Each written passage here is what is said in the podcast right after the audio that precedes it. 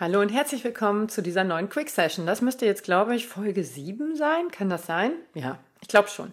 Also, jetzt neulich ähm, hatte ich ja schon äh, so eine kleine Quick Session zu Gels. Äh, das kam auch, glaube ich, ganz gut an, wobei viele von euch gesagt haben, nein, bitte keine Quick Session. Dein Abschweifen ist das Beste an den ganzen Podcast. Ja, ja, ist ja nur der Mittwoch, ne? Damit da nicht so viel Platz zwischen den Folgen ist und ihr mehr suchten könnt. Ähm, nee, äh, ich bin übrigens Annette dem einen oder anderen besser bekannt als Faltier Schweinehund und ich nehme es mir raus, ähm, äh, diesen Podcast einmal von, beziehungsweise ich habe ChatGPT eine Frage gestellt, nämlich Vor- und Nachteile von Koffein bei äh, Läufern. Weil werde ich immer wieder gefragt, ich gehe dabei natürlich auf meine persönliche Empfindung ein. Ähm, und das, finde ich, muss jeder einfach ausprobieren, ob das funktioniert oder nicht. Und eben auf diese mehr oder weniger wissenschaftlich belegten ähm, Punkte, die ChatGPT mir da äh, zusammengeschrieben hat. Also Punkt eins der Vorteile ist einmal, Koffein ist ein äh, bekannter Stimulanz und kann die Wachheit und Aufmerksamkeit steigern. Für Läufer kann es dazu beitragen, Müdigkeit und Erschöpfung während eines Laufs, langen Laufs zu verringern. Ja, also da stimme ich jetzt auf jeden Fall schon mal so teilweise zu, denn ähm, eine stimulierende Wirkung hat es auf jeden Fall. Ich nehme die Koffeingels eigentlich zum Training nicht, weil da halte ich die halt für unnötig für mich persönlich. Ähm, kann jetzt auch sein, dass irgendwer sagt, nee, ich brauche das immer bei Kilometer 15, das macht dieses und jenes mit mir. Ähm, wie gesagt, kann sein, dass das so ist, aber ähm, ja, also ja, ich brauche es halt nicht. Und geht ja jetzt, also darum, wie ich das so empfinde. Und ich packe mir gerne koffeinhaltige Gels ein ähm, zum Marathon, so ab Kilometer 25 oder so packe ich, nehme ich die. Oder koffeinhaltige Getränke, dass ich dann eine Flasche mit Koffein ähm, drin habe. Ich nehme beim Marathon, jetzt im Berlin-Marathon, werde ich natürlich auf das vom Berlin-Marathon angebotene Gel- und Dingsbums-Bla-Paket äh, zugreifen, weil ich keine Lust habe, meinen eigenen Klumpatsch mit, mitzuschlüren. Die haben da Morten im Einsatz und das vertrage ich halt sehr gut. Ne? Den Test muss man vorher auch immer machen, das habe ich ja auch schon 1100 Mal gesagt. Ähm, aber ja, eben gucken, was vertrage ich denn eigentlich und ich vertrage das Mortenzeug super. Ähm, und dennoch überlege ich aber, mir wenigstens ein Fläschchen Morten mit Koffein anzurühren, weil da weiß ich ehrlich gesagt nicht, ob es das Morten-Getränk alles ohne oder mit Koffein gibt. Da bin ich mir jetzt echt nicht sicher. Und deswegen, ja, könnte ich mir vorstellen, dass ich mir eben diese eine Flasche da noch in meine Hosentasche stecke und dann für später aufhebe oder so, wenn ich einfach glaube, dass jetzt ein bisschen Koffein gut wäre. Gels gibt's glaube ich, beide auf dem Berlin-Marathon. Ähm, das heißt, da brauche ich mich jetzt auch nicht verrückt machen. Ich habe auch noch andere Gels ausprobiert, ähm, von MON zum Beispiel. Geschmacklich sehr geil. Sehr, sehr, sehr geil. Auch ein bisschen schleimiger. Die Mortendinger sind ja so fest, also die kann man ja schon fast beißen. Das ist so wie Wackelpudding. Und ähm, das MON-Zeug ist halt eher so Typ flüssiges Haargel. Ähm, ja, ist, äh, es, es gibt von Dextro zum Beispiel auch noch ganz flüssige aus so Trinktüten. Die mag ich zum Beispiel überhaupt nicht, weil die mir den Mund komplett verkleben und ich den Eindruck habe, als würde ich sterben. Ähm, aber das ist echt individuell. Ähm, nach dem Mortengel muss ich auch meistens einen Schluck trinken. Ich glaube auch, dass in der Produktbeschreibung steht, dass man das machen soll. Äh, bei MON habe ich das tatsächlich nicht so, das Bedürfnis danach was zu trinken, weil klebt auch ein bisschen, ist auch süß, aber ist halt auch okay. Also ist jetzt nicht so schlimm, finde ich. Klebt nicht so an den Mundschleimhäuten, würde ich sagen. Und ähm, außerdem hat MON noch so ein paar mehr Inhaltsstoffe drin als jetzt nur Zucker. Ähm, was das Ganze auch so ein bisschen salzig schmecken lässt. Das finde ich auch, ist einfach was anderes. Schmeckt halt auch geil. Ne? Man kann das jetzt gar nicht so vergleichen. Ähm, es sind zwei unterschiedliche Produkte, die ähnlich eingesetzt werden, würde ich sagen. Und ähm, ja, das, MO, äh, das Morten hat auf jeden Fall Pektin, glaube ich, mit drin, äh, so das andickt, sobald das irgendwie mit Magensäure in Verbindung kommt. Wofür das sinnvoll sein kommt, kommen wir gleich äh, bei den Nachteilen. Ähm, äh, dazu, ähm, die Koffein so mit sich bringen kann. Ne? Also Koffein ist eine super Sache, regt aber zum Beispiel auch die Darmperistaltik an, sage ich mal. Jetzt muss ich, glaube ich, nicht mehr sagen, aber sagen wir gleich bei Nach Nachteile von Koffein. Ähm, und äh, jetzt muss ich gerade schon wieder schmunzeln, weil ich mir denke, ah, löschen oder drin lassen, Annette. Aber egal. Lass mal alle drin hier. Und ähm, ja, das ist halt so eine Sache. Ne? Kann halt nach hinten losgehen. Aber wie gesagt, reden wir gleich nochmal drüber. Also ich äh, nehme die Gels von äh, Morton dann so, wie gesagt, ab Kilometer 20, 25 irgendwo da, wenn es halt ein bisschen anstrengender wird. Und ich glaube, dass ich das so ein bisschen für den Kopf brauche. Weißt du, so ähm, einfach so ein Kick für den Kopf. Ob das jetzt wirklich körperlich wirkt oder nicht, ist kackegal. Aber wenn die Packung weiß statt schwarz ist und ich knall mir das rein, denke ich, ja Mann, ich kann fliegen. Und ich fliege durch den Berlin-Marathon. Also es ist wirklich so, ähm, wenn ich mir das auch echt nur einrede, ne? Dieses Einreden ist so, so, so wichtig, ne? Und wenn du einfach nur deine Mutter darauf schreibst, ist scheißegal, ne? Ähm, das ist halt wirklich wichtig, weil irgendwann beim Marathon speziell, ja, ich bin schon wieder nur beim Marathon und nicht beim Halbmarathon, Zehner und so weiter, aber speziell beim Marathon entscheidet irgendwann der Kopf. Es entscheidet der Kopf, die Beine trainieren wir 16, 12, 16 Wochen, scheißegal, was ihr für einen Plan habt, die Beine können das. Kardiovaskuläre System kann das alle. Arme, Haare, Haare liegen sowieso. Ähm, alle, alles kann das. Aber der Kopf, der Kopf, der Kopf, der Kopf, der Kopf, der Kopf. Nehmt euch in Acht vor dem Kopf. Und dafür packt euch wirklich, ich habe auch schon mal eine ganze Podcast-Folge aufgenommen, so von wegen Talisman und so. Ja, scheiß auf irgendein spirituelles Gelaber, soll jetzt nicht so sein, hier, wir zünden uns ein paar Weidenkränze an und wedeln damit, damit uns jetzt hier irgendein Schuschu erreicht.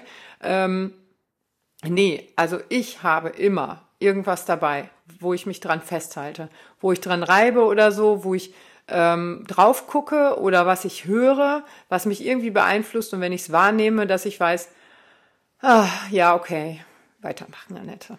Einfach weitermachen ist halt so, ne? Und so ist das halt vielleicht mit den Gels bei mir auch, ne? Dass das auch so eine Kopfsache ist, ne? Dass ich mir denke, ja Mann, Koffeingel, das bringt mich immer voll nach vorne. Und je häufiger ich mir sage, das bringt mich immer voll nach vorne, desto glaubwürdiger wird das für mein Gehirn, desto mehr glaubt mein Gehirn, dass mich Koffeingel nach vorne bringt. Das heißt, sagt euch ruhig hundertmal, das und das bringt mich nach vorne. Es ist kackegal. Und wenn es einfach nur das Fili-Pferd von der Tochter ist, was ihr da irgendwo in irgendeine Laufweste gestopft habt, wenn ihr es auch nur ein bisschen fühlt mit den Fingern, muss man nicht rausholen, muss man nicht in den Himmel halten, anbeten und äh, küssen. Es reicht völlig, das einfach zu fühlen und wahrzunehmen, dass es da ist. Und dann in dem Moment, wo ihr euch immer gesagt habt, das Fili-Pferd meiner Tochter beziehungsweise meine Familie gibt mir Kraft. Das ist vielleicht eine schönere ein schönerer Satz. Meine Familie gibt mir Kraft. Ähm, funktioniert das? Ich schwör's euch. Aber gut, es geht ja jetzt hier ums Koffein und nicht um Filipferde. Viele Grüße an Enrico übrigens. Ähm, und ja, dann haben wir hier äh, erhöhte Ausdauer. Es gibt Hinweise darauf, dass Koffein die Ausdauerleistung verbessern kann, indem die Fettverbrennung fördert, indem es die Fettverbrennung fördert. Dieses kann dazu beitragen, die Glykogenspeicher der Muskeln zu schonen und die Energie für längere Strecken bereitzustellen. Hm, also die Fettverbrennung ist schon die schwierigere. Also der Körper stellt eigentlich ungern auf Fettverbrennung um und nimmt eigentlich immer eher die ähm, Glykogenspeicher. Deswegen würde ich mit diesem Satz nicht ganz so dahergehen, zumal es ja auch nicht darum geht, ähm, nur Koffein zu sich zu nehmen. Wir schmeißen ja jetzt nicht Koffein ein, sondern Zucker, Koffein, Koffein-Kombi. Das ist mit den Glykogen, naja, die werden geschont, weil halt von externen Zucker reinkommt und verstoffwechselt werden kann. Hm, wie gesagt, habe ich nicht geschrieben, lese ich nur vor. Ähm, Schmerzlinderung steht hier als dritter Punkt. Äh, Koffein kann die Schmerzempfindlichkeit verringern, indem die Freisetzung von Endorphin, indem es, ich überlese immer die S, ne, es die Freisetzung von Endorphinen fördert. Dies kann dazu beitragen, dass Läufer Schmerzen und Unbehagen während ihres Wettkampfs besser tolerieren. Hm, hm. ja, ja, also ich glaube schon, dass wenn es Koffein kickt, ne? Und da komme ich eben wieder dazu, warum kickt es? Weil ich mir sage, Koffein kickt. Ähm, äh, wenn ich wirklich dran glaube, dass es kickt, dann bin ich in dem Moment natürlich in so einem High-Modus. ne? Ich bin, das nennen wir es von mir ist auch das Runners High, ne? Aber ich bin dann ja so ein bisschen gekickt halt, so ein bisschen high.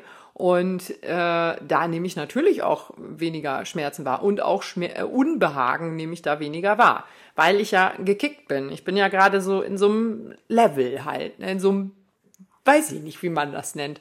Ähm, und äh, von daher könnte ich mir vorstellen, dass es der Schmerzlinderung auf jeden Fall bald äh, ähm, also hilft. Aber äh, ja, also ich sag mal so, äh, ich ja, naja, ja, vielleicht.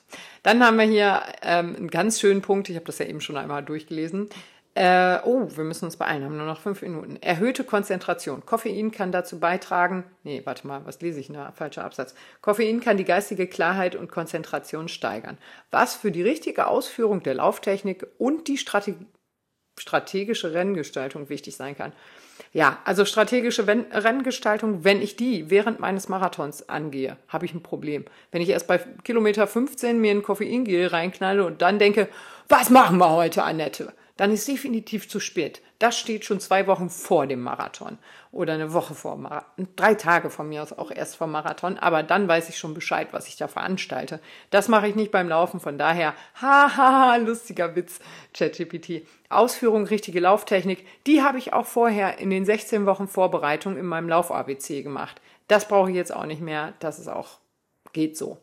Ähm, das erhöhte Konzentration kann vielleicht dazu beitragen, dass man ein bisschen fokussierter bleibt und an seinem, seinem Ding festhält. Ne? Das könnte ich mitgehen, jetzt aber die strategische Renngestaltung eher weniger und auch die Ausführung der Lauftechnik nicht so. Ja. Dann kommen wir mal zu den Nachteilen. Dehydration ist der erste Punkt. Koffein kann harntreibend wirken und somit zu einer verstärkten Flüssigkeitsausscheidung führen. Läufer müssen darauf achten, ausreichend Wasser zu trinken, um Dehydration zu vermeiden. Ja, da ist ähm, viel Wahres dran, das stimmt, wir kennen das alle. Äh, trinkt mal fünf Liter Wasser, alles okay. Trinkt mal eine halbe Tasse Kaffee. Oh, ich muss schon wieder Pipi. Also Kaffee ist äh, da auch echt äh, harntreibend. Auch grüner Tee zum Beispiel. Wobei ich das da jetzt nicht ganz so schlimm habe, aber es ist ja auch kein Koffein, sondern Tein und wird auch, glaube ich, anders verstoffwechselt und ähm, funktioniert im Körper auch anders. Deswegen bin ich jetzt auch so ein ganz klein bisschen umgestiegen auf grünen Tee.